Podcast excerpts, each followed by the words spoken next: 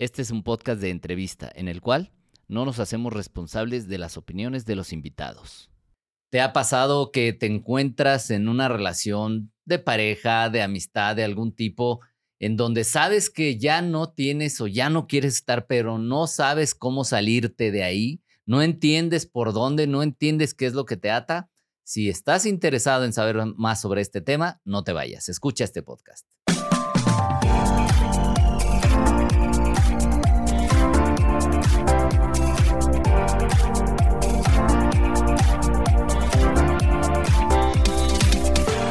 ¿Qué tal? ¿Cómo estás? Bienvenido, bienvenida de nuevo a un episodio más del podcast Vive Más Libre. Yo soy Iván Mar, soy con un tema que está buenísimo. ¿Por qué no me puedo salir de donde ya no quiero estar? Con una invitada eh, muy especial que nos visita, viene el día de hoy desde la ciudad de León, Guanajuato, alguien que aprecio, que admiro mucho, Mónica Venegas. Ella es terapeuta, conferencista internacional es experta en independencia emocional. Es creadora del movimiento Dale Next, así que ella siempre Dale Next. Ahorita nos va a explicar más sobre esto, que nos ayuda a soltar el pasado y construir un nuevo futuro.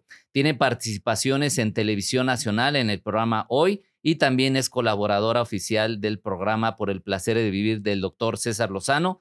Tiene dos libros escritos uno se llama Dale Next, cómo superar los obstáculos, y el otro se llama Dale Next a los problemas de pareja. Aplausos y bienvenida, Mónica. Gracias por estar aquí, gracias por aceptar la invitación. Iván, pues súper contenta, ya se me, hasta que se me hizo. Hasta que se nos hizo. Hasta que se nos hizo. y pues les mando un beso muy grande a tu audiencia y pues feliz. No, pues gracias, gracias. Y bueno, primero, antes de entrar al tema, ¿por qué Dale Next? ¿De dónde nació esto de Dale Next?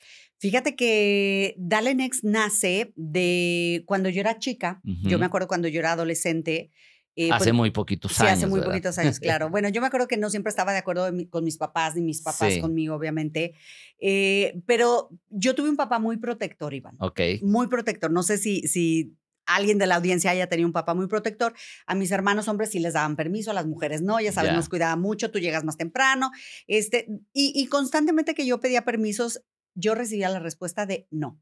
No, ¿Me no porque soy tu papá, ¿no? Sí, ya sabes, porque soy tu papá, porque lo digo yo, pero todo era no, no, no, no, no. Me acuerdo una vez que le dije, este papá, ¿me dejas ir una pijamada? En pijamate en tu casa, era su respuesta, ¿no?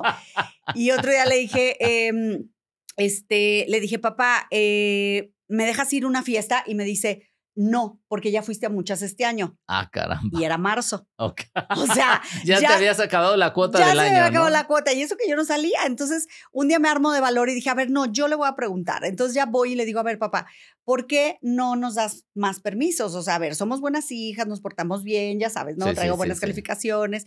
Y dijo, porque mientras dependan de nosotros, ustedes van a hacer lo que nosotros digamos. Okay. Y si no, la puerta está muy ancha. Ajá, ajá. Entonces, a ver, Iván, ahí yo dije, ya me harté, porque a cada rato nos decía esa respuesta. Entonces yo me harté de que nos dijera la palabra mientras dependan, mientras dependan, mientras dependan. Y yo no sabía que en ese momento, porque era tal mi frustración, Iván, no sé si alguna vez te ha, pasado que, que te frustras y te pegas con pared y no pasas de ahí. Sí, no pasas y no pasas. Entonces a mí esta frustración en ese momento nacería lo que yo después llamé un momento next. Es decir, esta situación no puede seguir sucediendo como está. No sé cómo le voy a hacer. Sí. Solo sé que esto no lo quiero más en mi vida. Yo no quería seguir dependiendo, que mis decisiones dependieran de nadie más. Y entonces, a partir de este momento next, después nace el dale next. Ok. No estoy contenta. O sea, tú viviste ese momento, yo dijiste, ya no quiero más. Hasta la madre. O sea, ya, estaba harta lo que le sigue. Sí. Entonces, yo creo que en nuestra vida, en todo momento, hemos en cualquier, en algún momento hemos experimentado el decir, estoy harta. Sí. Sí. Entonces, ese es el momento next. Estoy harto de estar harto. Estoy harto de estar harto. y, y, y, para mí ese momento next, después me hizo crear el dale next. Ok. Ya, muévete de ahí. ¿A qué te quedas? Sí. ¿A qué te esperas? Sí. ¿A qué dejas la vida pasar? Y, la, y el tema de independencia emocional, ¿no? Que dependemos muchas veces pues de lo que nos digan, de si nos quieren, de si no nos quieren. Creo que es algo, es un paso bien difícil el, volver, el volverte emocionalmente independiente, incluso si quieres tener una buena relación, ¿no? O sea, tienes que ser primero emocionalmente independiente. Pues es que dependemos tanto de, las expectativas de los otros que empezamos a morir a nosotros mismos. Yo, yo te quiero preguntar, Iván, y a la audiencia, ¿Cuántas veces has dicho sí cuando realmente querías decir no? Montones de veces. Y luego me da risa porque dices que sí y en cuanto dijiste que sí ya estás pensando, ay, ahora qué le invento. Bueno, deja ver, le voy a decir que no puedo. O sea, o acabas encarnijado porque dijiste que sí, dijiste, pero la neta no quería. No, quería. Y te vas a dormir y le das vueltas a la cabeza y dices, es que ¿por qué me he hecho un compromiso que yo ni quería y ni necesidad tengo? Entonces vamos cargando compromisos, energía, cansancio por no poder decir que no. ¿Por qué? Porque no quiero ser la mala, no quiero ser el malo del cuento, la, este, la mala hija, la mala hermana, el mal esposo, el mal padre. Este, no queremos ser eso ante los ojos de los demás. Sí, correcto. Pero entonces me sacrifico a mí. Y acabamos abandonados a nosotros mismos. Me abandono, le doy prioridad a todo mundo. ¿Y dónde quedaste tú? Entonces, ya dale next, porque les voy a decir una cosa. Y con esto cierro el programa. Para despedirme. Para despedirme, ahí les va, ahí les va. Por si te tienes que ir, esto es lo único que quiero que, que te quede la vida que estás viviendo, para empezar, es muy corta. Ajá. Es muy corta, Iván. Sí. En menos de lo que pienses, ya abriste y cerraste los ojos y se te fue. No sé cuántos de ustedes acaban de perder algún ser querido. La pandemia vino a enseñarnos esto. No estamos para siempre. La vida es muy corta. ¿Y cuánto tiempo quieres desperdiciarla? Esa es una. segundo, es tu vida. Es tu vida. No es la vida de nadie más. ¿Qué le importa a la gente cómo vías tu vida? Yo te voy a decir, la gente viene y te dice, es que deberías hacer esto, Iván, debería, no deberías hacer aquello. Y luego ya cuando te lo dijeron, ellos ya descansaron, ya te pasaron como su, sus valores, sus principios, lo que les da a ellos bienestar, pero luego ellos ya se van y hacen su vida tan tranquilos. se, te les olvida. Sí. Te les olvida. Si hiciste, si no hiciste al final. Ya, les da igual. Y tú te quedas con la culpa, cargando el estrés, la presión, cambias tus decisiones, y la otra gente ni al caso. Pero sabes qué, y ellos sí defienden sus puntos. Entonces, ¿sabes qué? Es tu vida la que estás viviendo y tú mereces vivir tu vida como a ti mejor te plazca. Claro, obviamente estamos hablando de que sin, sin maltratar y estas cosas, ¿no? Pero es tu vida. Y esas son las dos principales razones por las que tú quieres independencia emocional. ¿Y sabes cuál es la otra? Que somos latinos, Iván. Ok. Somos latinos. ¿Cuál es la relación con esto? Bueno, que la cultura latina es una cultura de sometimiento y de resignación. Okay. Es muy latino. O sea, ya me tocó esto, ya me amolé y aquí me quedo porque así está escrito. Por Carga tu cruz. Eh, las mujeres aquí en esta casa siempre hemos hecho esto, tú no vas a estudiar, tú tienes que cuidar de tus hermanos o de tus hermanas. Eh, los latinos tenemos mucho a la victimización. Ve el programa número uno en México y no, creo que hasta en Latinoamérica, La Rosa de Guadalupe. La victimización, el pobre de mí, él es mi culpa, él ya no me queda de otra, me tengo que aguantar. ¿Cuántos de ustedes ahorita se están aguantando algo que de verdad dices, estoy harto? Yo creo que, harta. si no todos, la mayoría. La mayoría. Y te resignas. Entonces, ¿sabes qué? A la burger next. Pero, es muy pesado, ¿no? O sea, es, por, por, eso el tema, ¿no? ¿Por qué no me puedo salir de, de, donde ya no quiero estar? Es muy pesado, se vuelve una carga emocional, se vuelve una carga mental, te vuelves como hasta como lento en tu vida, o sea, tiene mucha implicación el estar aguantando, estar donde, donde tu corazón, tu alma o no sé, algo te dice ya no, ¿no? Te deprimes. Te deprimes. Te deprimes. Mira, eh, voy a decir una frase que me encanta, que, que Algún día me cayó este, el 20 esta frase y nunca la he dejado de repetir. No hay peor lugar en el mundo para estar que donde no quieres estar. Ok. La voy a repetir. No hay, peor, lugar en el mundo para estar que donde no quieres estar. Por ejemplo, en tu salud. Sí. En tu salud, o sea, yo te pregunto, ¿cómo está tu salud hoy. Quizá tienes hipertensión, una gastritis que ya no aguantas, tal vez ya no duermes, tal vez ya se te olvidan las cosas que antes no se te olvidaban, quizá estás deprimida, deprimido. ¿Cómo están tus niveles de azúcar? Sí. Estaba escuchando un experto justo antier o ayer, ya ni me acuerdo, no antier, ayer o antier, ya sé qué día vio. Antier, y ella decía, una experta, y decía que para el 2050 estudios muestran que el 50% de la población va a ser diabética. Wow. ¿Sabes los niveles que son eso? No, no, está tremendo. ¿Sabes los niveles? Y lo que eso va a causar, un colapso. Lo que eso va a causar. Y, un doctor decía, a ver, perdón porque se van a asustar, pero eh, me impactó mucho esta entrevista. Estaban entrevistando a un doctor experto en la diabetes. Y entonces él decía, que los pacientes llegaban y le decían, cuando les decía, a ver, tienes que comer saludable, tienes que hacer esto, y él decía, ay, doctor, de algo me de morir. Ay, típico, sí, sí, o los fumadores. O los fumadores, de algo, me, de, algo me de morir. Y les dice el doctor, sí, pero no a pedacitos. Tú te vas a morir a pedacitos porque te van a cortar el pie, te van a cortar la pierna, vas a perder la vista, te va a fallar los riñones, vas a acabar en diálisis. Y a mí me impactó. Claro, sí, claro. Entonces te vas muriendo a pedacitos, está mal, o sea, ¿Cómo está tu salud? A lo mejor el peor lugar en el mundo para estar. Ahorita en estos momentos para ti es tu, una mala salud y muchas veces por negligencia. Sí. Iván, y igual te pregunto, puede ser en tu economía, ¿cómo están tus hábitos de endeudamiento? No es cuánto tienes, cuánto debes. Sí, claro. ¿A quién quieres impresionar? ¿Para qué te compras lo que te acabas de comprar? Ahí viene el buen, eh, cuando venga el, cada que viene el buen fin, ¿qué pasa? Sí, claro, hay tarjetazo, a ver cómo le hago. A ver cómo le hago. Me lo merezco. Me lo merezco. ¿Cómo son tus hábitos de endeudamiento? A lo mejor ya estás harto de endeudarte, de que te digan que te van a ir a embargar. No hay peor lugar en el mundo para estar que ese. ¿Qué tal en tu relación de pareja? Que dices, a lo mejor no estoy a gusto, pero pues bueno, ahí me la voy llevando. La familia está, nos ven bien y, ahí estamos, pero por dentro estás que ardes, ¿no? Y haces todo para que te vean bien, que no se encuentre, y, ahí te va, no eres feliz, no es lo que esperas, no te tratan bien, te dan migajas de cariño, eh, ruegas por amor, no confías en tu pareja. Les estoy diciendo las cosas principales que me dicen mis pacientes en terapia. Mónica, ya no confío, este, todo el tiempo le estoy revisando el celular, este, siento que me va a dejar.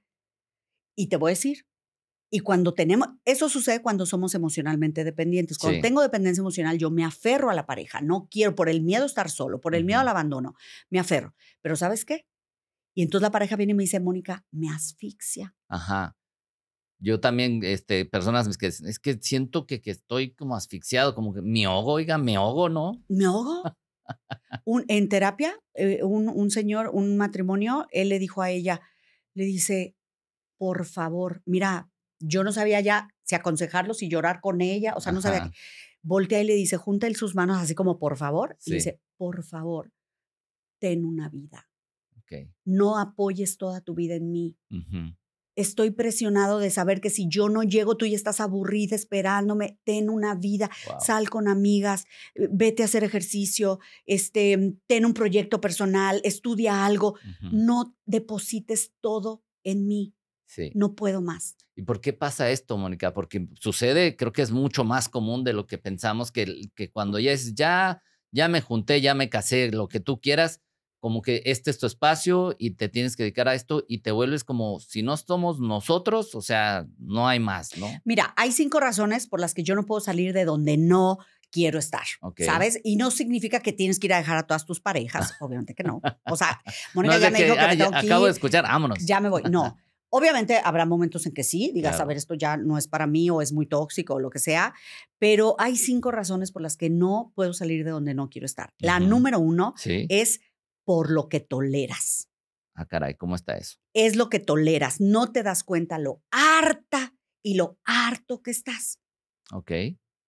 Entonces, aprendes a tolerar lo intolerable solo porque tienes la capacidad de hacerlo, o sea, un ejemplo sería, no tolero que mi pareja haga ciertas actividades o no tolero que mi pareja dependa de que si llego o no llego. O sea, cositas que pueden ser muy simples, ¿no? Te voy a dar un ejemplo, ahorita, ahorita que estás diciendo eso, por supuesto, esos son ejemplos.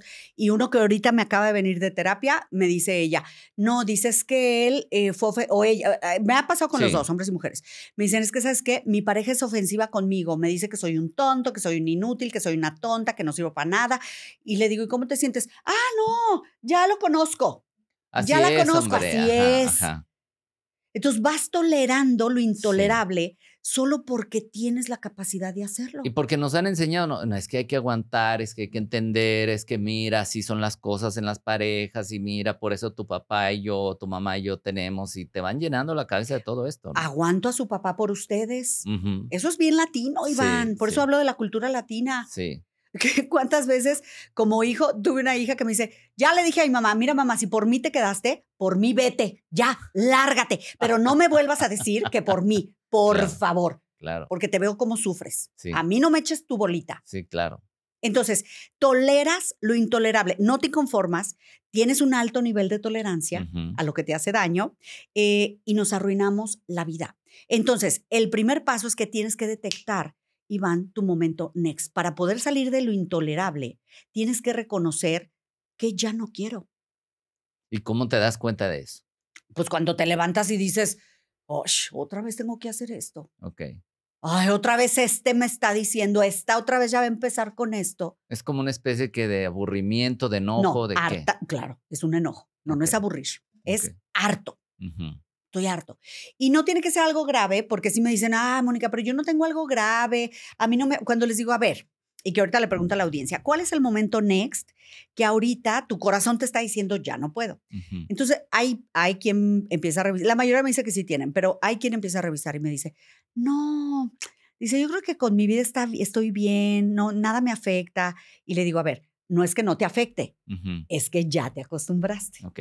Es que ya te acostumbraste. Entonces, eh, hijos que te faltan al respeto, que en tu trabajo no te valoren, que estás harto de quedarte callada, callado. ¿Cuántas veces dices, ya ni le digo nada para que ni para se que no haya rollo. para que no haya bronca? ¿Verdad? Muchos hombres, mira, ya ni a Mónica le doy el avión. Está bien, ya. Ya está bien, lo que diga, ¿no? Entonces, eh, el primer ejercicio es apunta, ¿cuál es tu momento next? ¿Qué es lo que ya estás harta de levantarte y repetir todos los días? No tiene que ser algo muy grande. Sí. No es el tamaño, es la repetición de las mismas cosas. Ok. ¿Cuántas veces se repite? Es como, ¿alguna vez has traído una piedrita en el zapato? Que dices, eh, está, chiquita, pero, ¿cómo, pero ¿cómo te molesta? Y al rato, claro, sí. Dime si o no te la acabas por sacar del zapato. Sí, sí, sí, totalmente. Y, y, a veces es una mini piedrita. Entonces, anota una situación, no importa lo, lo pequeño o lo grande, sino cuántas veces se repite. Y es lo que te digo, la falta de respeto de tus hijos, que en tu trabajo no te valoren, que te quedes callado, que aceptes todo, que nadie te tome en cuenta, que te aíslen, que te dejen fuera, que estés harto de tu peso, harta de ser una persona servicial, que todo el mundo te deja a ti las cosas, ¿verdad? Porque ya saben que tú... Al cabo ella lo hace, hombre, no te preocupes, o él, ¿no? Sí, sí, exacto. Entonces, eh, la que todo resuelves, la que sobreproteges a todo mundo. Sí. Y a veces es en los hijos, ¿eh? a veces los hijos sobreprotegen a los papás, andan cuidando. Entonces apunta en estos momentos cuál es tu momento next, aquello de lo que ya estás harta, harto en tu vida, y aún a lo mejor no sabes cómo le vas a hacer. Que eso me llamó la atención que, que decías hace rato, que es, ya estoy hasta la madre de esto, ya no quiero, pero no me atrevo a tomar el paso, la decisión esto, porque no sé qué va a pasar. ¿Y hay que soltar ese control? No, pues tienes que soltar. O sea, porque dices, no sé qué va a pasar, pero es de todos modos, dale. Mira, el momento next eh, no es. El momento next es más, no sé cómo le voy a hacer, pero sí sé que esto ya no se puede seguir repitiendo. Ajá. Entonces, no sé todavía. Sí. No sé, pero sí sé que esto no más, nunca más. Sí. Todavía no llego al. Mejor me quedo porque, ¿cómo, ¿qué va a pasar en el futuro? es una necesidad visceral de tu corazón. Es como tu corazón y tu mente se alinean, Iván. Ok. Los dos llegaron, ¿están de acuerdo? Que llegaste al límite con la situación actual. Ok. Entonces, esa es la primera razón. Ahorita vamos a ir al punto que tú me dices, porque se viene más adelante, pero, pero sí les voy a decir qué es lo que nos limita cuando ya estoy listo para moverme. Y no te mueves. Y no me muevo. Ok. Sí. Muy bien. Entonces, el primero es por lo que toleras. Por lo que toleras. Ajá. El primero.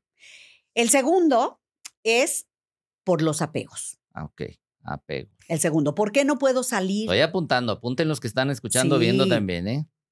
Apegos. Apunten. Em, ¿Por qué no puedo salir de donde no quiero estar? Por los apegos.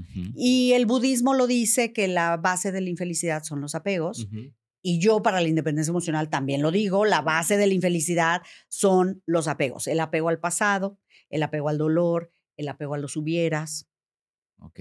El apego a la culpa. ¿O el, el apego al debería ser? El apego, todos los apegos vienen acompañados de tengo que hacer esto, debo, debería haber hecho, debía haber ido, okay. no debía haber hablado.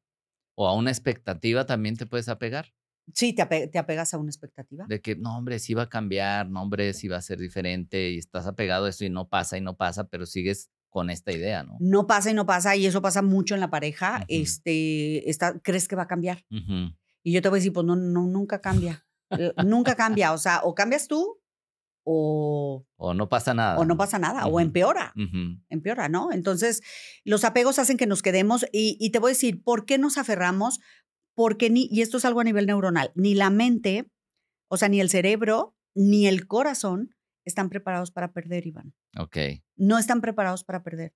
La mente y el cerebro siempre van a querer em, cuidar, atesorar, retener, por supervivencia. Sí. O sea, no quiero perder. O sea, tu cerebro se aferra y entonces se aferra incluso a la idea de algo. Por eso estás piense y piense y piense en el novio que ya te terminó, en la pareja que no quiere nada contigo. El cerebro dice, el cerebro es el último que tarda en soltar. Okay. Entonces. O sea, ¿el corazón suelta primero? Pues el corazón, sí. Porque, porque ya me desconecté, pero mentalmente estoy inventando razones para claro, estar. Tu corazón puede decir, me duele, se fue, tanto que lo amaba, pero la que crea el recuerdo es el, es el cerebro. Sí. Todo está en el cerebro. Sí. Es el cerebro. Tú tienes que enseñar primero a tu cerebro a soltar para que el corazón siga. Ok. No al revés. Ok. Entonces, el cerebro vuelve a recrear el, la imagen, eh, los recuerdos. ¿Por qué? Porque dice, aunque sea, me, me agarro de esto. Aunque la persona ya no está. Sí. Entonces, cuando el cerebro hace esto, es imposible cerrar ciclos. Es imposible, Iván. Sí, sí, porque está nada más dándole vueltas, dándole vueltas y no sales de ahí. ¿Cómo cierro el ciclo si mi cerebro está reproduciendo la película, la película, la película de lo que fue, de lo que pudo haber sido y de lo que no, de lo que no fue, de lo que debió haber sido, de lo que te imaginaste, de la ilusión, de lo ideal? Hasta lo que no fue te duele. Sí, hasta lo que no fue, exactamente. Porque muchas veces cuando piensas en eso dices, ay, este, no sé, Alguien que dice, ya estoy hasta el gorro, ya me voy a salir de esta relación, lo logra de alguna manera u otra, pero a la hora que está en el recuerdo y todo, dice, se empieza a acordar de las cosas que sí le gustaban y ahí es como que, que haces cortocircuito, ¿no? Ahí es cuando lo vuelves a buscar, ahí es cuando vuelves a escribirle a esta persona, ahí es cuando estás sufriendo porque está en línea y no te pela, ahí es cuando te estás martirizando y es muy doloroso. ¿eh? Sí. Es muy doloroso prolongar el dolor. Este, y, por qué nos apegamos? Bueno, porque esto viene desde la infancia. O sea, de niños nos enseñaron a, pegarnos para sentirnos seguros. Cuida tus cosas, cuida a tu hermanito, cuida a lo que sea, todo te enseñan a cuidar. Pero nadie nos enseña a soltar. Sí. Y entonces el apegarnos nos va a traer dos tipos de dolores. El dolor de cuidar las cosas mientras las tenemos y el dolor de su ausencia cuando no están. O sea, duele cuidar las cosas cuando las tenemos. ¿Cómo es eso? Pues a ver, hay quien por nada del planeta, si presta su coche, está en sufrimiento total. Porque ¿qué le va a pasar? Este, hablo del coche, pero puede ser la ropa, puede ser lo que sea que prestes, un libro y está, hay quien no le gusta que le agarren sus cosas por nada del mundo y está sufriendo porque ya me lo raspaste. Hay quien se sube al coche y ya me lo ensuciaste y ya me le tallaste y ya. Yo no digo que no cuides. Claro. Pero a ver, hay extremos. Sí, claro. Entonces, o estás con la pareja y se fue a trabajar y está sufriendo. Está en línea porque a mí no me contesta, con quién está hablando, este, seguro ya se fue con alguien. A ver, lo tienes, pero estás sufriendo, mejor no lo tengas. Claro. ¿Para qué tienes pareja? Sí, sí. Se trata de, llevártela más en paz, ¿no? Pues la pareja se supone que te tiene que dar bienestar y tú estás muriéndote la angustia. ¿Para qué tienes? Porque hay una idea que te dice, tienes que tener pareja. Bueno, pues por el miedo a la soledad, pero, por, o sea, ¿para qué tienes? Si estás en angustia, ¿para qué tienes? Claro. No tengas, arréglate primero. O sea, la verdad. Sí, sí. Entonces, em, esto es lo que pasa con los apegos que te mantienen en el sufrimiento y, y pues te quedas donde estás porque no quieres perder. Ahora, hay eh, algo bien importante que tenemos que saber es que la vida es de ciclos, Iván. Lo que empieza se termina y yo te voy a decir, si no aprendemos que la vida es de ciclos, vas a sufrir. Ok todo lo que tienes, mañana no lo vas a tener. Mira, como mi papá tiene un dicho que dice, todo por servir se acaba y acaba por no servir. Ok. Ajá. Y también las parejas a veces acaban por no servir. Sí. ¿Sí o no?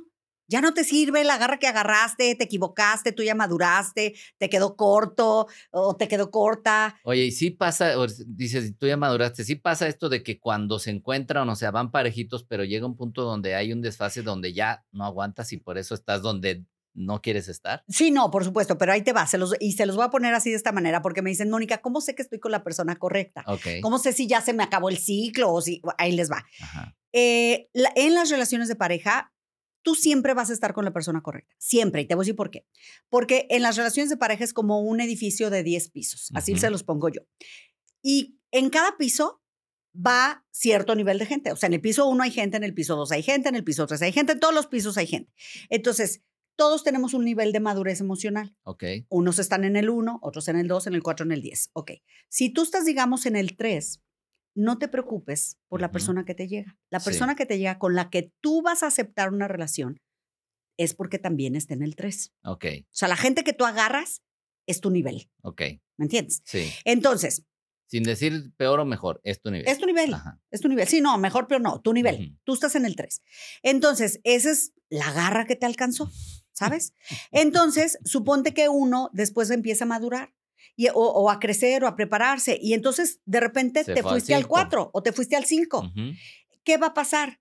Que el del 5 ya no quiere estar con el del 3. Porque ya te das cuenta en lo que no está funcionando. Claro. Y el del 3 no entiende, el de 3 no se puede dar cuenta que el del 5 está en el 5, que el del 7 está en el 7, porque no tiene esas herramientas. Entonces no sabe lo que está pasando. Pero los de arriba sí se dan cuenta lo que les falta. El de abajo es como si estás en primaria. Los de quinto de primaria se darían cuenta en qué va el de primero de primaria, pero el de primero no entiende lo que... Ni idea. Claro. Entonces, cuando tú ya te fuiste de piso, si te fuiste al 4, tú puedes intentar con tu ejemplo como invitar a tu pareja como para que empiece a subir, a madurar, a crecer. A veces la pareja acompaña, a veces no. Si tú ya te fuiste dos pisos arriba, tres pisos arriba, te lo digo desde ya, no te vas a quedar. Ok. No te vas a querer quedar. Porque ya es demasiada la diferencia sí. en el nivel. Sí. Ahí es cuando hay que darle next. Pero ¿y por qué te aferras? O sea, porque dices, sí, ya me di cuenta, ya como que no estamos en la misma onda, pero, pero te aferras. Bueno, te aferras, y eso viene en, este en el siguiente punto, te aferras por la dependencia emocional. Ok. Y en la dependencia emocional, cuando yo soy emocionalmente dependiente, hay tres miedos principales por los que yo tomo decisiones, Iván. A pesar de que yo ya sepa que me quiero ir, y no sé si a alguien de la audiencia le ha pasado esto, que dices, ya no puedo estar aquí, eh, estoy sufriendo demasiado, pero no me puedo ir. El fracaso en las relaciones no sucede porque escojas mal. Sucede porque escoges por las razones equivocadas. ¿Cuál es la diferencia? Hay tres hay tres razones, hay tres miedos que nos hacen quedarnos con la persona equivocada. Ok. El miedo a estar solos, el miedo a ser juzgados y el miedo a la pobreza. Ok. Entonces, por el miedo a estar solo, vas a aguantarte lo que sea, maltratos, eh, migajas de cariño, faltas de respeto, eh, infidelidades, ah, vas a aguantar el sufrimiento, vas a aguantar que no te vean, vas a aguantar, eh, vas a ponerte de segundo lugar, vas a ser capaz de tolerar lo que sea con tal de que no se vayan. Y esto viene de la herida del abandono, sí. de la herida de la infancia del abandono. Sí. Entonces, tengo tanto miedo a perder que el miedo a perder se vuelve más grande que el miedo al dolor. Ok. Entonces, ¿qué significa esto? me da más miedo que me dejes, entonces no me importa que me lastimes. cuando el miedo a perder se vuelve más grande que el miedo al dolor, nos ponemos en situaciones de riesgo. Ok. Nos ponemos en situaciones donde nos lastimamos, donde nos hacemos daño. ¿Cuántos de los que me están escuchando estás poniéndote de segundo lugar? ¿Estás tolerando una situación solo con tal de no estar solo? Cuando sabes qué? estás viviendo la peor de las soledades. Sí, claro. Que es la que se vive cuando estás acompañado. Acompañado, sí. Porque aparte estás, te sientes solo, te sientes limitado, te sientes este, no valorado. Ajá, sí, claro. Pero ahí está el bulto. ah, pero tengo bulto. O bultas, o bulte, lo que sea. o bulte o lo, que, sea, exactamente. Pero ahí está. Sí, así como, pues como quiera, pues ahí está. Ahí, ahí lo tengo. Y acaban casi como roomies o peor, ¿no? peor. ¿Por qué? Porque no te pelan. sí, ¿Por qué? Porque te aplican la ley del hielo. ¿Por qué? Porque te tienen coraje. ujú, Iván, cuando te quedas donde no quieres estar, acabas sintiendo mucho coraje por la, con la- por la persona. Sí. Te da coraje verlo o verla. Te levantas y te dice, mi amor. Y tú, oh, Ya ¿ahora que qué saltas, quiere? Eh, ¿qué Eh, pasó? ¿Qué pasó? ¿Qué te estás enojado? No. No, entonces ¿qué pasa? Nada. Nada. Pero el famoso, oh, sh, ¿ahora Sí. qué? Sí, ¿A cuántos les han preguntado, ¿ahora qué? sí. Ay, no, nada. Y te vuelves a ser chiquita, te vuelves a aplastar o chiquito. No, no, nada, nomás te quería dar un besito. Ah, ya me voy. Claro. Entonces, el miedo a la soledad es el peor que te hace tomar decisiones para elegir pareja, porque vas a agarrar lo que sea Claro. y te pierdes de la oportunidad de lo que mereces. Ese es el primer miedo. El segundo miedo, miedo a ser juzgados. Sí. Miedo a que digan, otra vez, ya terminaste otra vez. Bueno, a ti Pues no te dura ni una. ¿Cuántos llevas o ¿Cuántas cuántas, llevas? llevas? Mira, ya ni vengas ni nos presentes a nadie, ¿eh? Ajá. Porque ya la familia, ¿eh? Caso sí, real, sí, real, verídico. sí. Ya ni me presentes a nadie, porque aquí nomás nosotros, pues nos emocionamos o nos encariñamos y luego ya terminas.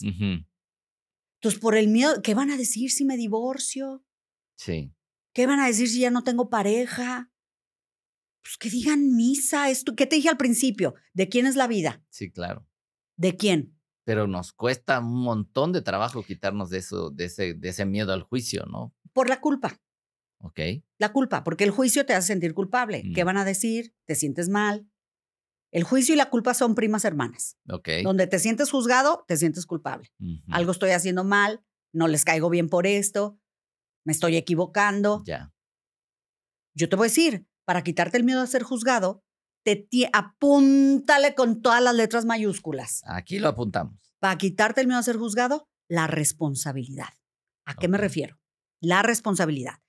A ver, tú que andas con esa y te voy a desheredar. Tú que te casas con ese y no cuentes conmigo. Ujú, Responsabilícese. ¿Sabes qué? Pues me va a doler. Me va a doler, Pero eso es lo que quiero. pero aprenderé a vivir con eso. Y esta es mi decisión y la voy a defender. Si tú no te defiendes, ¿por qué lo harían los demás? Si tú no te respetas, ¿por qué habrían de respetarte los demás? Claro. Nunca va a pasar. Tú tienes que levantar tu voz y tú tienes que decir, esta soy yo, esto es lo que quiero, esto es lo que me hace feliz en estos momentos. Gracias que te preocupas por mí. Bueno, Sí. hay que agradecer. sí, Gracias. sí. Pero ya tomé mi decisión. Pues no vuelvas a contar conmigo. Pues me apena que lo vayas a hacer.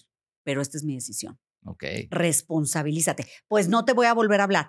Pues me va a poder.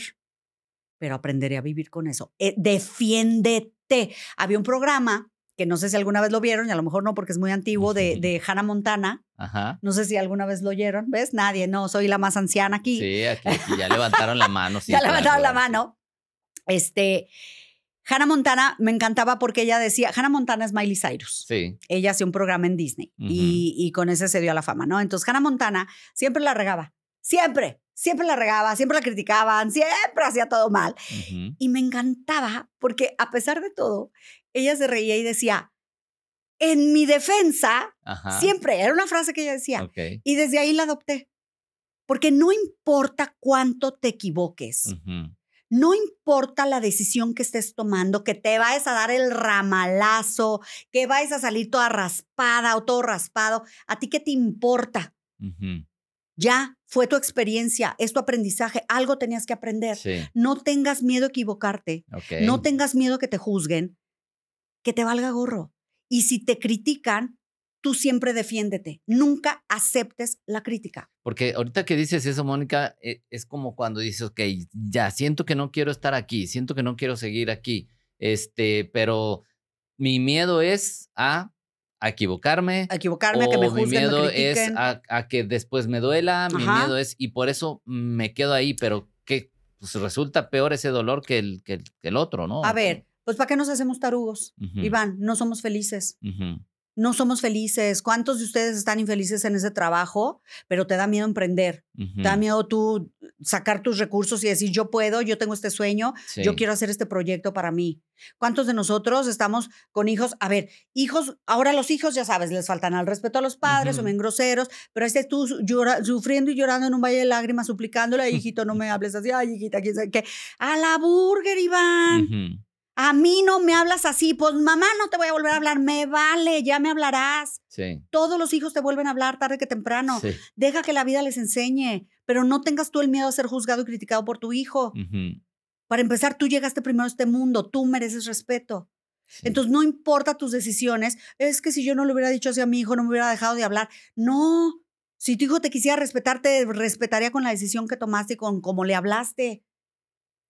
Entonces, en tu defensa es tu vida. En tu defensa son tus decisiones. En tu defensa, a la gente que le importa lo que tú quieres hacer o no hacer, es tu vida mientras tú no lastimes, ofendas a los demás. Entonces, responsabilízate de tus decisiones.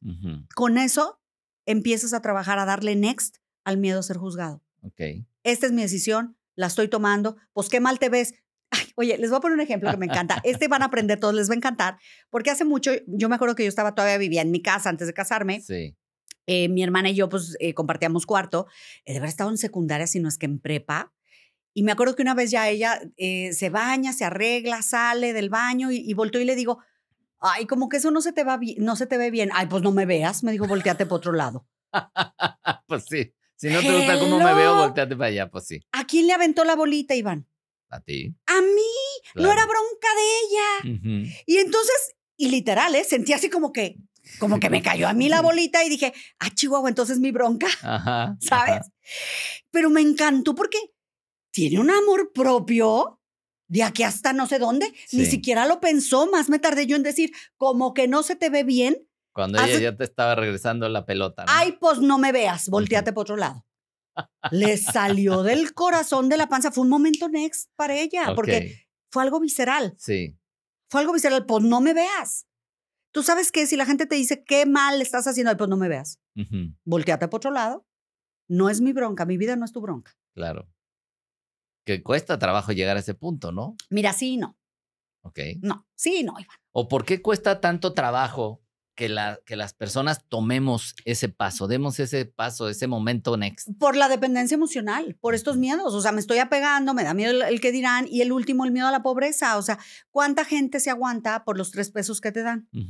Porque tienes un proveedor, una proveedora que dependes, volvemos a la palabra, la dependencia, o sea, no sean dependientes de veras. Mira, yo les digo antes de casarse, lo que seas, hombre, mujer, lo que sea, no importa tu, tu género, ten independencia económica. La independencia económica y la independencia emocional son hermanas. Sí, totalmente. Son hermanas. Tú no puedes tener una sin la otra. ¿Por qué? Porque cuando estás en una pareja, si tú dependes económicamente, tus decisiones van a cambiar, sí o sí. Sí. Te vas a someter, te vas a aguantar, te vas a resignar, vas a sufrir, te vas a acostumbrar, te vas a resignar. Ya lo conozco. Yo les digo cuando me dicen, es que me quisiera separar, pero no sé, le digo, a ver, si en este momento yo saco un costal y te doy un millón de dólares, ¿sigues o te vas? Ay, Mónica, pero me largo así. Ya no regreso ya a mi no casa ahorita. Esa es la verdad. Sí. Todo lo demás son las mentiras que te cuentas. ¿Por qué no me voy? Porque nos contamos mentiras, Iván. Hay una gran diferencia entre contarnos mentiras y creernos, entre mentir y creernos nuestras propias mentiras. Ok. Lo malo es que casi siempre andamos decidiendo con lo último, limitando nuestro potencial. Me creo mis propias mentiras. ¿Te crees que eres feliz? ¿Cuál es el cuento que te cuentas? Okay. Yo le quiero preguntar a la gente, ¿cuál es el cuento que te cuentas? Para estar en un lugar donde no quieres estar. Y luego dices, no, sí, aquí quiero estar, no es cierto. Estás harta, estás harto. O puedes decir, no quiero estar, pero no me voy por miedo a lo que van a decir, porque miedo que va a pasar, por miedo a la bronca o por miedo al momento. Cuando tú lo expresas, tu cerebro hace otro tipo de ajuste. Mm. Cuando tú dices, me quiero ir, pero ahorita no tengo los recursos, porque tengo casos en, terapia, ahorita no tengo los recursos, ok, ¿qué quieres hacer? Pero ahí ya empieza el paso hacia el futuro. Sí. ¿Qué quieres hacer? ¿Qué vamos a hacer con esto? ¿no? O sea, ¿qué plan hay al respecto? ¿Qué quieres? ¿Qué vas a hacer? ¿Ok? Necesito empezar a planear. Pero entonces tu cerebro le Ya hace ayudas a darle next. Claro, hace Ujú. un switch. Te vas al next. Porque toda la independencia emocional empieza en el momento next y termina en tu futuro ideal. Ok.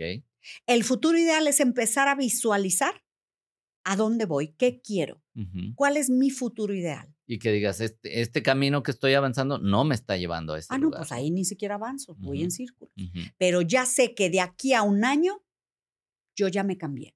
De aquí a un año yo ya terminé con esta persona. De aquí a, bueno, a lo mejor me fui muy lejos, ¿no? Pero de aquí a tal fecha, tienes que poner una fecha. Ok.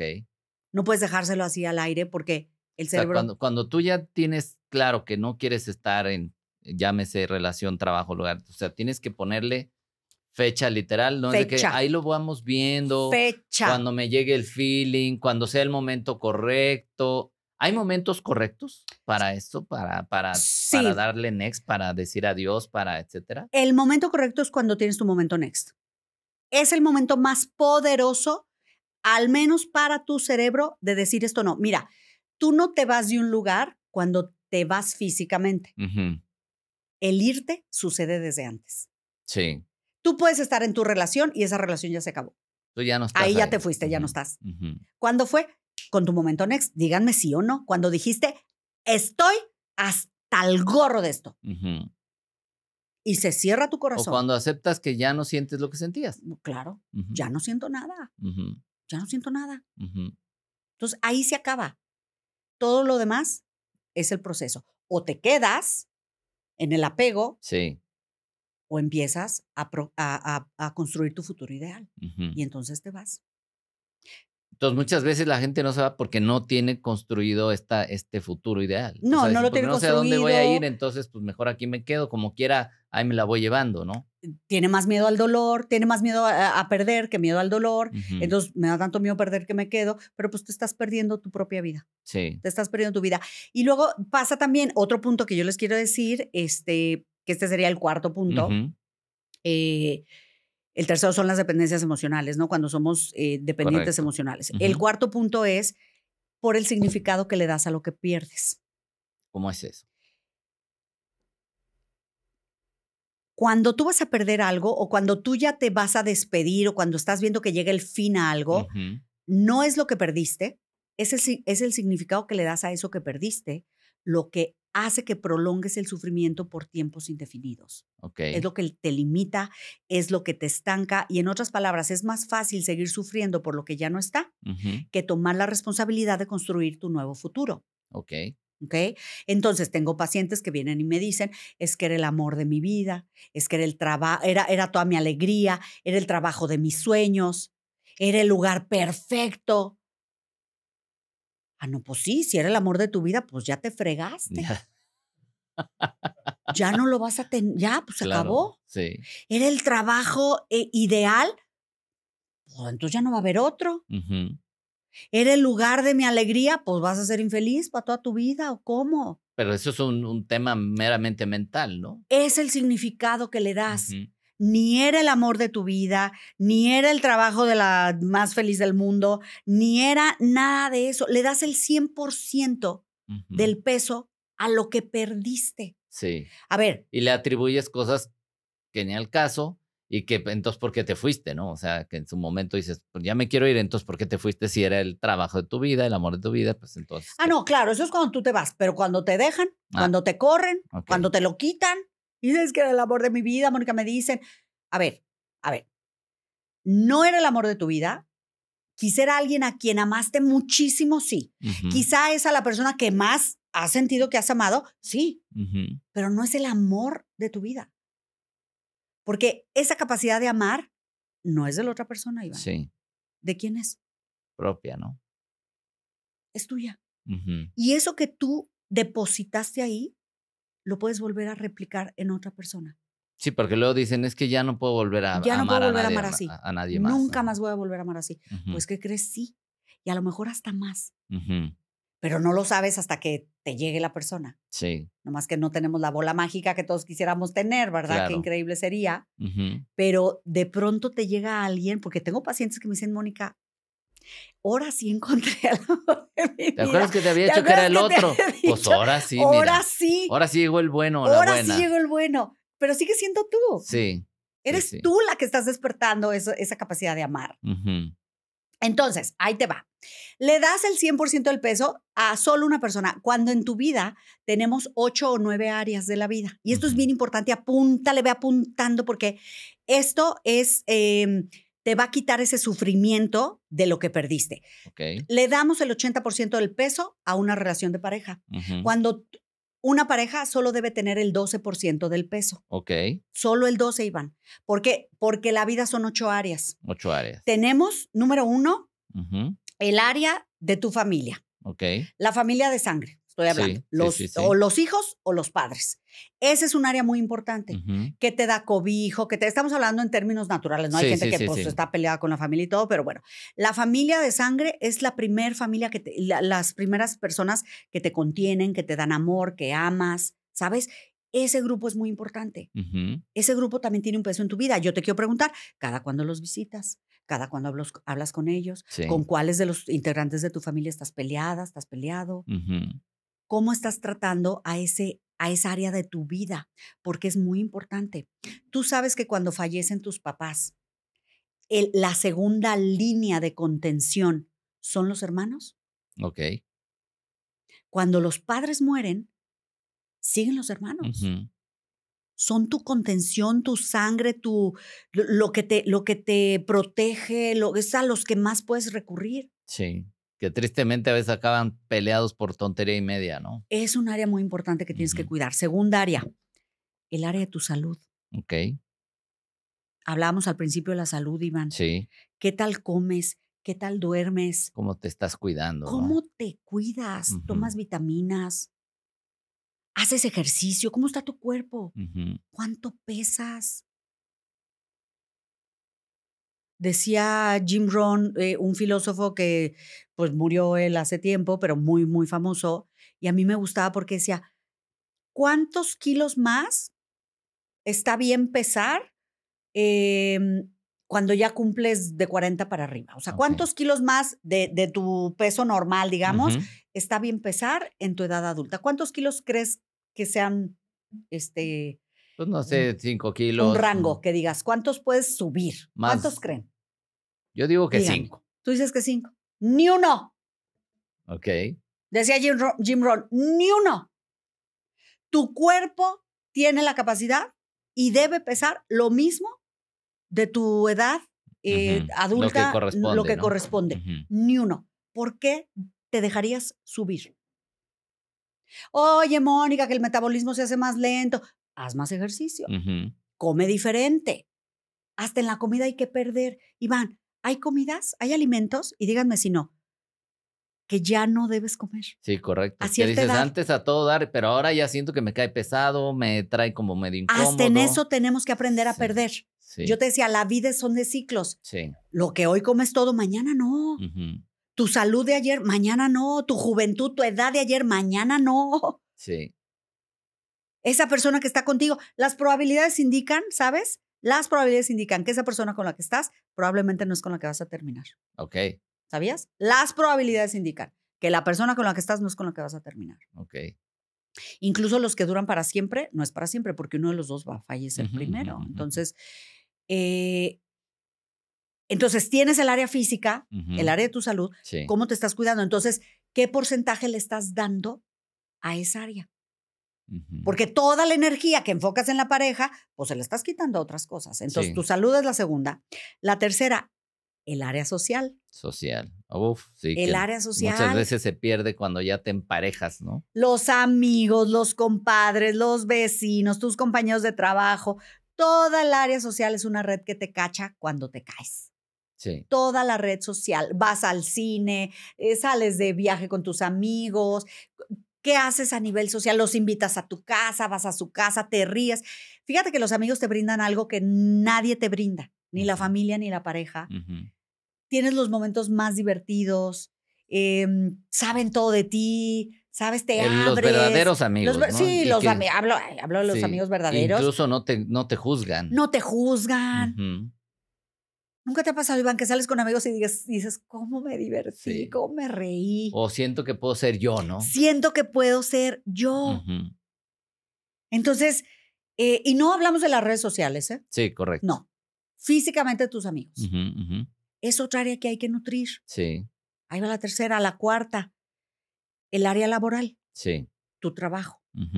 Obviamente tu trabajo pues es importante, o sea, es tu sostén, es tu economía, este, pues por supuesto que la tienes que cuidar. Parte de tu realización. Parte de tu realización. Ya sé que obviamente pasamos mucho tiempo en el trabajo, pero es un área que tampoco la puedes descuidar. O sea, la gente que me dice, no, yo ahorita no trabajo, haz algo, sé productivo. Sí. Es una parte bien importante realizarte profesionalmente. Claro. Yo soy ama de casa, haz algo. Con todas las facilidades que hay hoy. Sí. Y van en las redes. Sí, desde donde sea, ¿no? Desde donde sea. Con el bebé aquí. te, haces, te haces influencer de, de cómo tratar a tu bebé, ¿no? Lo que sea. Sí. Entonces, esa es otra área que tiene que estar en tu círculo. Hagan un círculo y vayan dibujando todas estas áreas. Hagan como un pie, un pastel. Ok. El otro, este les va a gustar. El otro, el amor y el sexo. Ok. Súper importante. Para los que crean que el sexo no es importante, es muy importante. Eh, este es el amor a una persona. Aquí entra la pareja. Aquí sí entra la pareja. Y aquí tienes que evaluar tu vida en función de una pareja. Estás enamorada, estás ilusionado, te motiva tu pareja, te hace sentir bien, te valora, te respeta, tiene detalles. Claro, a lo mejor te peleas, yo no digo que no te pelees, pero saben encontrarse. Sí. Hay gente que se la pasa en el enojo, pero no saben cómo encontrarse en el amor. Ok. Cuando te la pasas en el enojo, estás en una lucha de poderes. A ver quién tiene la razón, a ver quién puede más. Cuando estás solo en el amor, se, no se respetan los límites. Porque si estás en el puro amor, lo que tú digas, lo que tú quieras, a dónde va, qué quieras que vayamos, lo que quieras que hagamos, con tantos límites. Los dos sentimientos más importantes en una relación son esos, el enojo y el amor. Son los más importantes. El enojo. El enojo y, el, amor. O sea, se vale enojarse con su pareja. Lo que pasa es que en el enojo estás poniendo límites. Ok. Pero en el amor te reencuentras. Por eso es tan importante. Si la pareja se enoja, está bien, te está poniendo límites. Escúchala. Ok. No digas, ya cállate, ya vas a empezar. Diario lo mismo. Diario lo mismo, pues escúchala. ¿Qué hay detrás de eso? ¿Qué hay de qué, te están pidiendo? Mira, psicólogos revelan por qué una mujer le es infiel a su pareja. Ah, caray. Ajá. Échame esa. pues para ver si ya le escucha la pobre. Ok. De verdad, de veras, mira, una mujer no te es infiel hasta que ya se hartó. Hasta que ya te lo dijo una, dos, tres, diez veces. Y el hombre, ¿qué pasa? Que cuando, le, cuando a un hombre le empiezan a reclamar, Iván, el hombre primero es, a lo mejor primero dice, ay, a ver si lo intenta y cambia, pero luego a lo mejor regresa a lo mismo. Entonces la mujer sigue diciendo y sigue pidiendo y sigue, primero pide, luego se enoja, luego reclama, luego exige eh, y el hombre se empieza a hartar, ¿no? Llega un momento en que la mujer se entera que ya no va a ser posible el cambio. Sí. Entonces la mujer suelta. Mm. Pero no suelta porque ya no le importe lo que quiere, suelta porque ya no le importa el hombre. Ok. O sea, ya me harté, ya no me importa. Y luego de repente un día se va. Y entonces el hombre dice, ay, pero ¿por qué yo, tan buen proveedor? Todo lo que me pide le doy. Todo lo que quiere hacemos. Trato de estar ahí siempre, no le falta nada. Trabajo para ella no era lo que te estaba pidiendo ella. Una vez que la mujer se harta, se hartó. Una vez que tuvo su momento next, no va de regreso, ¿eh? Ok. Una vez que se va, se fue. ¿Más en la mujer que el hombre? Sí. Ok. La mujer una vez que se va, se fue. La mujer te pide, primero te pide y luego llora. Y luego te suplica quizá. Y luego se enoja. Y luego te exige. Y luego te lo demanda. Y luego ya no te va a pedir nada. Nada. Nada. Porque ahí ya se fue. Y él, ahí ya se fue. Y el hombre va a decir, ay, hasta que entendió. Los amigos, ya le educaste, edúcala. Ya la domaste. Ya doma, la, la domaste, edúcala. Y llega el otro a la reunión de los amigos, ya le eduqué. Oye, ahora ya no te está hablando tu vieja, qué milagro. Ya le eduqué. No, no lo educaste, ya se fue. Ya se te fue, ya te dio next. Ya te dio next. Ya literal, te dio next. Literal. ¿Sí o no, niñas? Las que nos estén escuchando, escríbanos, díganos. ¿Sí o no? Ya te dieron next. A lo mejor no se va, a lo mejor de repente la cachaste que fue infiel. Pues ya son actos desesperados a veces de una mujer, pero eh, no estoy justificando tampoco, pero luego se sorprenden. O sea, no te sorprendas. Sí. Igual al revés, ¿no? Si el hombre te está pidiendo y pidiendo y tú ignoras, ignoras, ignoras, pues bye. Entonces, el amor y el sexo, y el sexo ahí te va. El sexo es bien importante para la pareja. Claro, si las dos personas, si las... Eh, a ver, déjame regresar un segundo. Estamos programados, Iván, el ser humano está programado para generar y para crear vínculos afectivos. Sí. Incluso sexuales. Sí. Eso es una programación natural. Ok. Cuando hay gente que me dice, a mí no me interesa el sexo, a mí no me gusta ser cariñosa, cariñoso, probablemente, porque puede ser algo químico, no lo niego, no lo digo que no, pero probablemente hay un bloqueo emocional. Sí. Si no es algo físico, si no es algo químico, es un bloqueo emocional. Estamos programados para vincularnos. El sexo te da un vínculo que no te lo da ninguna, otra, cosa. Claro. Vas con toda tu vulnerabilidad, ¿sabes? Sí. Va, ahora sí que desnudo de no solo físico, el alma te entregas, te ven como estés. O sea, es una total, plena, ciega confianza en el otro. Sí. Es decirle, aquí estoy, completamente para ti. Sí. Es un vínculo que no lo logras en ningún otro lado. Sí, claro. Es, me estoy entregando y confío plenamente. Entonces, si ya no hay esta parte, quiere decir que, que a lo mejor ya se fue. Pues sí, a lo mejor ya se fue. A lo mejor ya se fue. Sí. pero esa es una parte que hay que nutrir. Es otra de las partes de las, de las que también vale el 12%. El siguiente es tu área económica. El área del dinero, ¿cuántas llevamos? Ya no sé. Uno, dos, tres, cuatro, cinco. Esta es la sexta. Ok, el área económica. El dinero no da la felicidad, pero te voy a decir, el dinero no es sinónimo de felicidad, pero es sinónimo de opciones. Ok. Si alguien tenía duda de lo que significa el dinero, aquí te la voy a dar.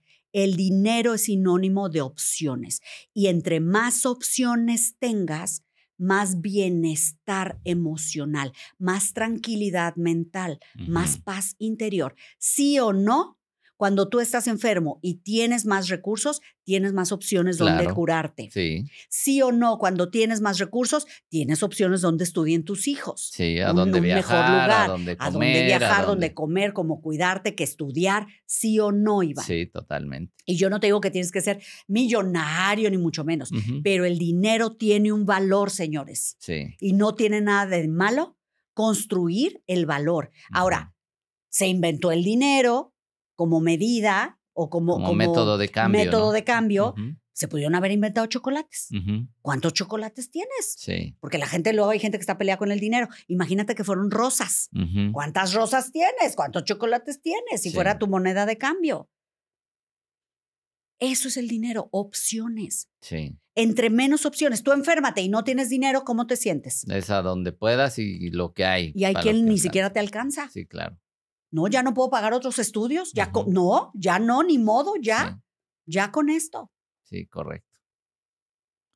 Economía, ¿y luego? El otro. El séptimo. Séptimo. Súper, súper importante. El, tu área espiritual, todo lo espiritual, y no es necesariamente religión, pero es creer en algo. Es cómo tratas la naturaleza, cómo tratas los animales, cómo meditas. Sentirte conectado. Sentirte conectado contigo, con la naturaleza, con la tierra, etcétera. En qué crees, eh, qué escuchas, qué te hace crecer. Eh, esto es bien importante. Y la última, esta me encanta, me fascina, son el, es el área de tus hobbies. Ok. Tus hobbies. Tú no puedes dejar tus hobbies. Tus hobbies son tu esencia. Y sin embargo los tenemos como que si me queda tiempito por ahí, ya veré si hago mi hobby, ¿no? Ya veré si voy al fútbol, si juego ajedrez, si me voy de viaje, si leo, si hago lo que sea que sea tu hobby, lo que sea. Tus hobbies son parte de tu esencia. Es lo más conectado con lo que tú eres. Sí. Tus hobbies nadie te los impone. Sí, correcto. Es una elección personal. Es una elección personal que te ilusiona, te motiva. ¿Cuáles son tus? Dime un hobby que tú tengas, Iván. ¿Qué, qué, qué hacías de chico? ¿Qué te encantaba? A lo mejor ahorita no lo haces, pero Sí. dime un hobby. Bueno, a mí siempre me gustó el tema de foto, video y cosas de ese tipo, ¿no? Me Ok. encanta. Bueno, eso- entonces liga con tu trabajo. Sí. Pero, un, claro, hay gente que le encanta la fotografía. ¿Hace cuánto? Y les pregunto, no la haces. Yo, otro, por ejemplo, que dejé de hacer ¿Cuál? es, este, me gusta tocar el piano, me metí a clases y lo dejé por una cosa u otra y te vas inventando y ya no puedo y no sé qué y bye, ¿no? O jugar squash también. Y ya lo dejé también porque te vendes la idea de que no hay tiempo. Iván, retómalo. No sé cuál te guste más. Retoma algo. Hasta me compré un teclado. Aquí podría estar practicando ahorita, ¿no? Iván, retómalo. Cuando tú haces un hobby, mira, a mí el tenis me fascina, me Sí. encanta. Para mí jugar tenis es, de veras, te desconectas de todo, estás enfocado en lo que te gusta, estás siendo mejor cada día para ti, no para nadie más.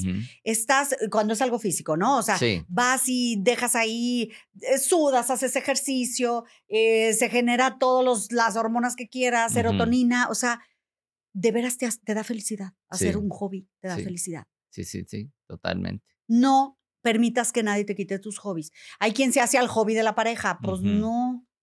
O sea, está bien, apóyala, apóyalo, pero tú ten tu no hobby. sueltes el tuyo, No, claro. la bici. Y hay que aprender a respetarlo. Oye, no me gusta el hobby de mi pareja, pero pues si eso qué, o sea, no, no voy a, porque no me gusta que hagas eso, no me gusta que vayas al tenis porque quién sabe con quién estés jugando, Ajá. o sea, espérame. No, tus hobbies nunca los debes dejar, jamás. Es lo que más te conecta a ti.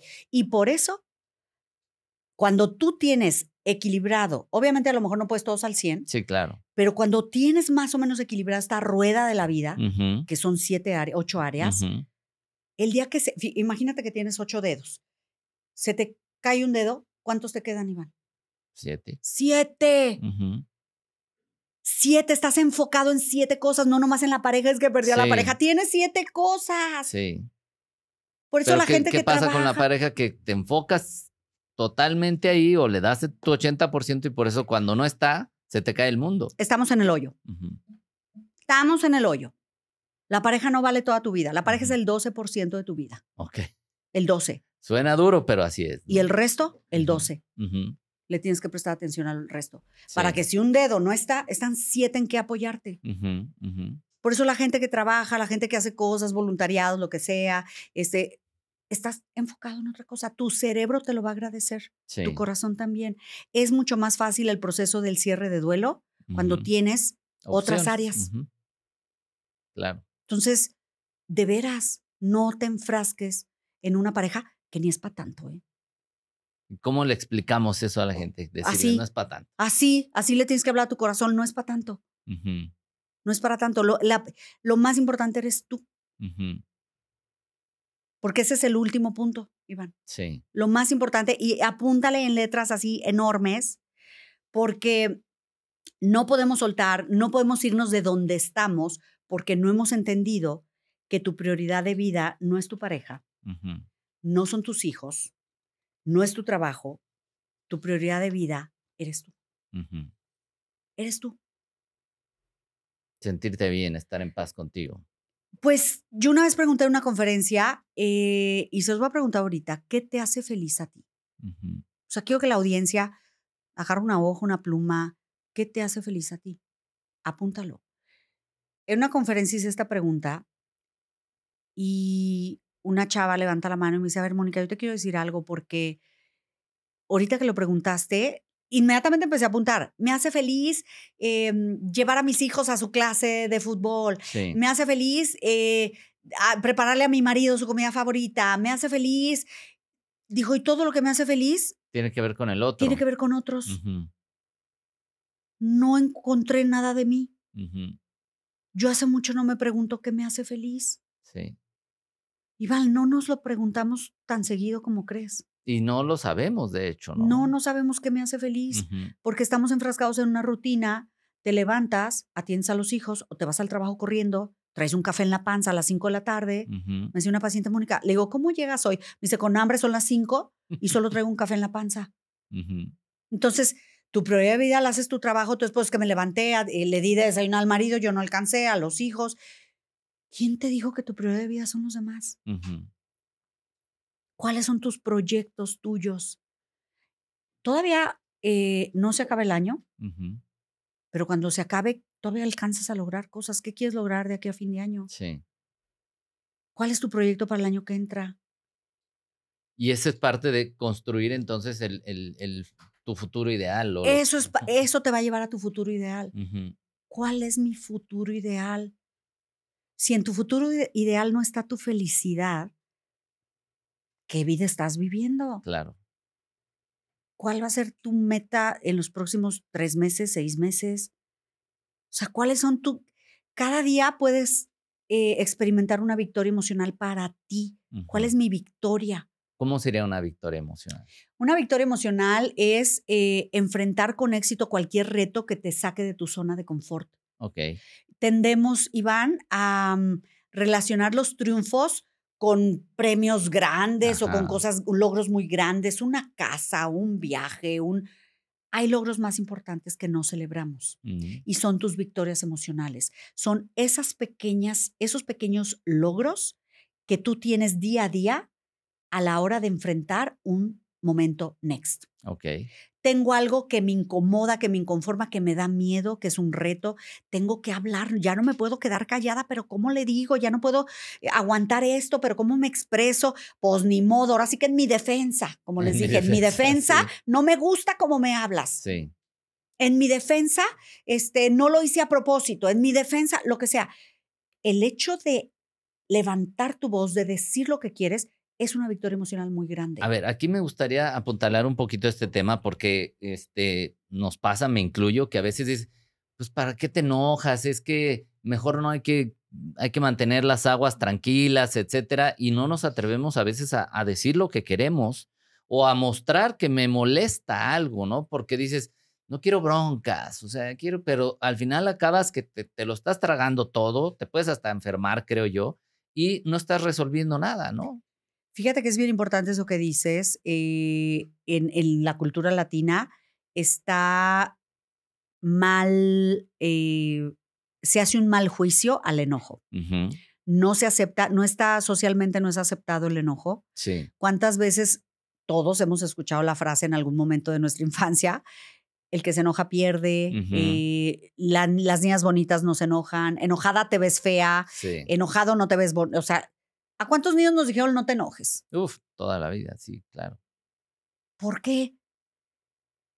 Cuando tú le dices a alguien no te enojes, estás aplastando su autoestima. Estás aplastando su capacidad de poner límites. El enojo es una herramienta natural de, de, con la que nacemos. Incluso naciste con ella. Sí, sí. no es un invento. los bebés se enojan. Es la manera de un ser humano, es la manera de tu cuerpo, perdón. Es la manera de tu cuerpo de decirte algo no está bien. Ok. Algo está traspasando tus límites. Algo está dañando tu autoestima. Es el termómetro de tu cuerpo para decirte, hey, aquí algo está mal. Ok. Ojalá el cuerpo hablara y, gritara, Mónica, está mal esto, Iván, está mal esto, pero no. El cuerpo habla a través de, los, de las emociones. Sí. Entonces el enojo es la manera del cuerpo de decirte, necesitas poner límites, necesitas hacer un alto, Necesitas respetarte a ti mismo. por ejemplo, alguien que en el día a día, así de que se va guardando cositas, así dice, es que esto ay, es una pequeña cosa. Mejor no le digo nada para. Pero al final se va haciendo, o sea, se vale explotar de repente. mira, ahí está. No se vale explotar, porque si tú explotas es porque acumulaste. Sí. La explotación, digamos, el explotamiento, como se diga. El explotar es para ti un aprendizaje. Debes decir, algo ya llegué a mi límite y no lo puse a tiempo. Entonces, tarea, les voy a dejar una tarea. Todos los días, en una libreta, al final de tu día, quiero que apuntes qué me molestó en el día que me quedé callada. Ok. ¿Qué me molestó que me quedé callado, que me aguanté? Al final de la semana vas a ir contando cuántas veces me aguanto, porque siempre tenemos que tener hechos. Para la independencia emocional no podemos asumir, no podemos suponer, es que tú siempre, es que tú nunca. No, no, no, no, no. A ver, ¿cuáles? O sea, ¿se va a ir llevando nota de lo que no me gusta del Por otro? supuesto.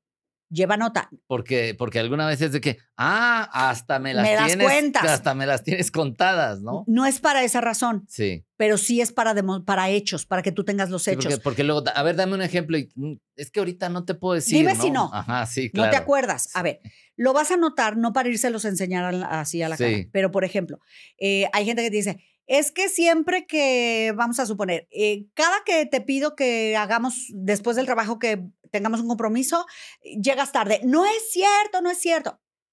Obviamente, no vas a sacar la libreta y se No. las vas a enseñar. Pero, Pero tú ya traes sabes. acordeón. Sí, claro. Mira, el día del concierto veniste por mí 45 minutos después. El día de la cena del cumpleaños de, mi, de nuestra, nuestros amigos, este, pues no llegaste a tiempo, no hiciste, o sea, pero ya entonces no es para reclamarle, pero es para que recuerde Claro. y entonces lo ayudes o la ayudes a a hacer que cuenta, a que conciencia dé cuenta. que sí pasa. Claro. Mira, y le dices, no es reclamo, pero tengo tres ejemplos, ta, ta, ta. Y ahí viene la pregunta, entonces, ¿qué podemos hacer? Sí. Cuando tú hablas de que sí es bueno explotar, no, te voy a decir, el secreto para que te tomen en serio lo que estás diciendo es decirlo calmado, firme, pero calmado, Ok, firme con calma. ya. No me gusta esto, está pasando lo otro. Cuando tú haces esto, yo me siento así. Cuando tú no cumples llegar por mí temprano, yo me siento no tomada en cuenta, yo me siento eh, lo que sea, ¿no? Sí. Este, cuando tú no me, cuando tú estás con tu celular en una conversación que tengo contigo, yo me siento ignorada. Sí. Te pedí que habláramos y tomaste el celular, me estoy sintiendo Pero se vale subir la voz un poquito, o sea, Un ponerle poquito. energía. Sí, no, bueno, claro, va a ir con- no va a ir, ay, cuando tú Ah, ¿sabes agarras el mira, celular. me siento como que rarito. No, no, no. Pero sí, hay una diferencia. Cuando tú ya subes el tono de voz, la otra persona se va a poner a la defensiva. No te va a escuchar. Ahora, no reclames en el momento. Esta es otro- otra eh, técnica de independencia emocional. No reclames en el momento del enojo. No te va a funcionar, no te van a escuchar, Sí. se va a enojar peor. Apúntalo en tu libreta. Sí, yo siempre he dicho, nunca tomes decisiones cuando estás en un punto No. alto emocional, ¿no? O sea, donde estás en un pico. A veces sí. ¿eh? Es que a eso es un poco a lo que quiero llegar. O sea, es válido decir ya. O sea, ahorita sí, estoy hasta la madre Sí, y si no hago ahorita, no lo hago. sí. Sobre todo cuando ya se repitió, Iván. Si ya se repitió y estás tocando un momento next y dices, estoy hasta la madre, ahora sí que me voy y ya tienes las cosas preparadas, adiós. Ok. En ese momento agarro mi maleta y me voy. ujú. Si ya estás preparado. Sí, sí, sí, sí. No, sí. no, no voy a hacer, no, a ver, no vayan a cometer una tontería. Mónica, ya me salí, pero no tenía Ahora- dónde ¿ahora qué ir. hago? ¿Ahora qué hago? O sea, no. Pero a veces sí, a veces sí es momento de decir, next, basta a la burger. Pero entonces buscas un momento donde estés, eh, volviendo a la otra pregunta, cuando no estés viviendo esa situación tan tensa, en ese momento hablas, cuando estén bien. La otra persona sí te va Hay mucho más probabilidades que te escuchen cuando no está pasando la crisis. Ya. Ok. Eso es bien importante. Pero al final que sepas que tu prioridad de vida eres tú, que anotes lo que te enoja y que sepas que algo no está bien con lo que te enoja. Checa cuántas cosas se repiten, porque hay unas que se van a repetir, Sí. y entonces ya puedes, tu cerebro lo puedes ayudar a tener claridad. Ok. ¿Qué no está funcionando? Eh, cuando tú tengas claridad lo que no quieres, vas a saber con más facilidad lo que sí, Lo que sí quieres. quieres. Y ahí está tu futuro ideal, Iván. Ok. No es eh, imaginando lo que quieres, es teniendo claro lo que no quieres, lo que te va a reflejar lo opuesto de lo que sí quieres. Entonces, en esta relación, yo, sé, yo ya sé que no quiero esto. ya no quiero esto. Y entonces puedes hablar con, en este caso, con tu pareja y decirle, ya no quiero esto, puede ser diferente, sí, hagámoslo. No puede ser diferente, entonces hasta aquí. ¿Es Pues entonces la bolita está en mis manos. O sea, ya tendrás tú la opción de decir, o yo cambio, o me aguanto, me someto, porque todos son decisiones, ¿eh? Hasta someterte es una decisión. Me someto, me voy. Ahora sí que si yo ya estoy en otro piso, pues me fui. O simplemente tuve el caso de una pareja que me decía, Mónica, es que él siempre sale de viaje de trabajo, pero siempre tiene que ir con viejas. Así les decía, así decía ella, ¿eh? Este, siempre tiene que ir con viejas. Cada viaje son de tres, cuatro días y siempre va él solo con viejas. Estoy hasta la madre. A ver, eh, no me tienes confianza, decía él. No me tienes confianza. No es que no te tenga confianza, pero para mí esto sobrepasa mis límites. Sí. No puedo. Quiero tener la confianza, pero no puedo. Ella acabó aceptando, porque eso es, lo eso es a lo que tenemos que llegar, Iván, eh, ¿Cómo moverme donde yo ya no quiero estar? Primero, aceptando la realidad. Esta señora aceptó su realidad y dijo, sobrepasa todas mis fuerzas. Sí. Yo no puedo con esto. Lo siento, me voy a ir. Wow. Y se vale. Se vale. Ella se conocía y decía, no puedo con esto. Y no es que el otro sea malo.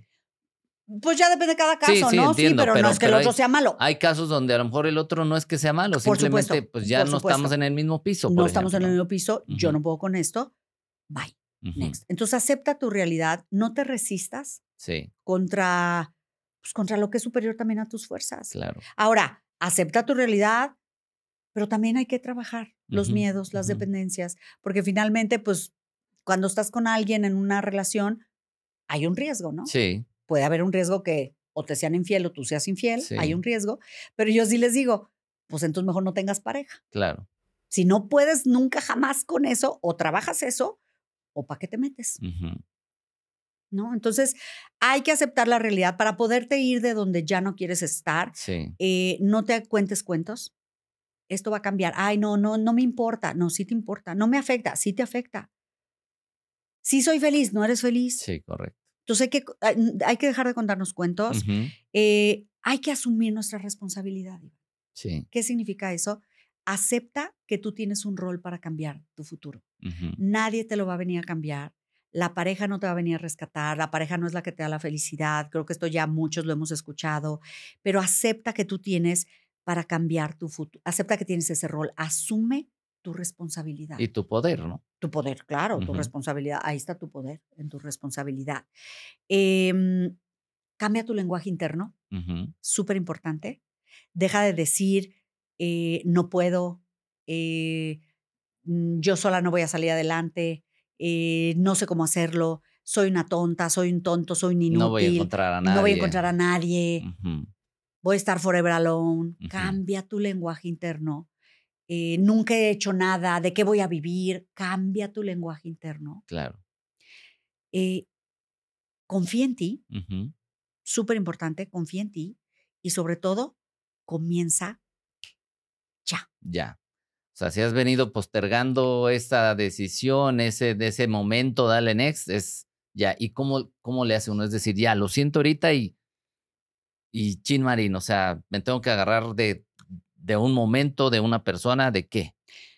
De, primero de una fecha. Ok. Pones la fecha. Ok. ¿Cuándo voy a hacer esa terapia? ¿Cuándo voy a, bus ¿cuándo voy a empezar a buscar trabajo?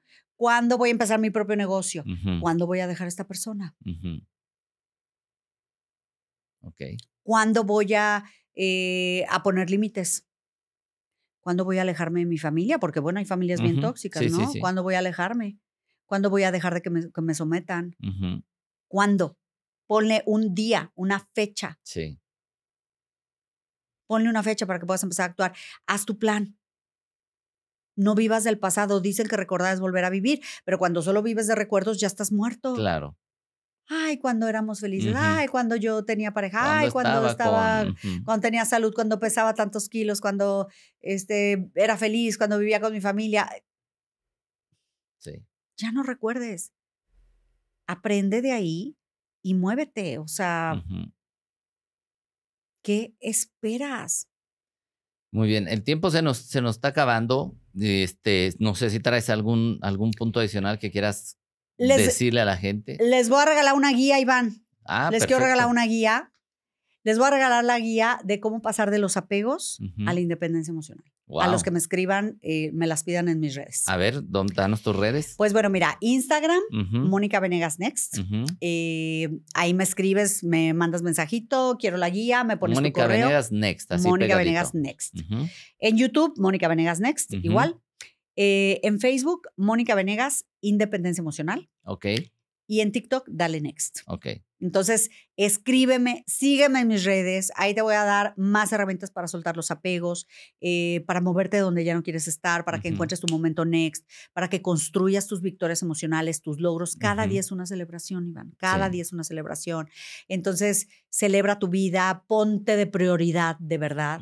No vale la pena que te sacrifiques, que mueras a ti mismo por darle vida a los demás. Y sobre todo los quiero invitar a comprar mis libros. ¿Qué es lo que, es lo que te iba a preguntar? Aquí tengo los dos libros. Bueno, para los que nos están escuchando, son dos libros. Los dos tienen como, como título principal el Dale Next, pero uno es Cómo superar los obstáculos y vivir una vida sin límites. Para los que están viendo en el canal de YouTube, aquí lo estoy mostrando.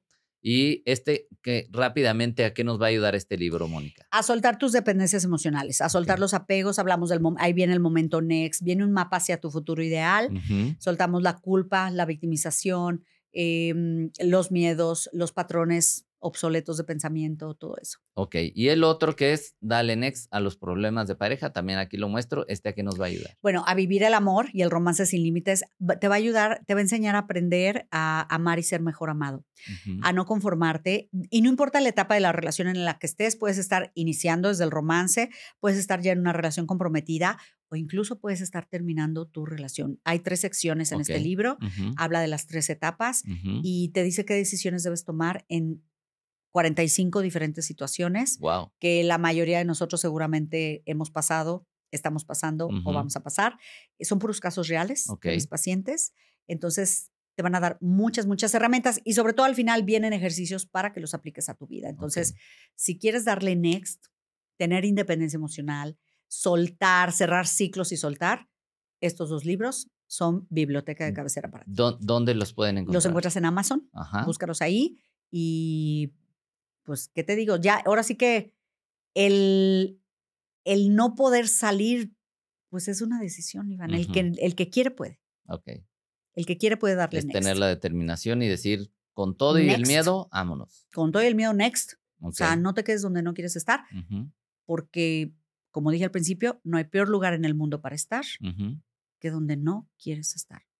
Y también si necesitan, entiendo que das terapia, ya sé que traes también otras cosas, pero si alguien quiere, que te busque igual en tus redes sociales. Sí, que me busquen mis redes y ya ahí les paso los, los datos de contacto. Ok, excelente terapeuta que eh, pues ya tenemos tiempo de conocernos, además es parte del equipo de terapeutas de los seminarios del doctor César Lozano, que no es, cualquier cosa. No. Entonces, este, todos los que hemos trabajado en algún proyecto con él sabemos que estar con él es porque hay que hacer las cosas muy bien, ¿no? Entonces, pues gracias Mónica, gracias por haber estado aquí. Me encanta que, hayas podido eh, tener este espacio para compartir aquí con nosotros. Gracias a ti Iván y pues un placer estar aquí y ser parte de, este equipo tuyo, eh, colaborar al éxito de tu podcast y por supuesto súper contenta de poder brindarle a tu audiencia más herramientas de, de independencia emocional. Les mando un beso bien, bien grande y pues a darle next. A darle next, exactamente. Pues gracias, con esto estamos ya terminando eh, el episodio, buenísimo.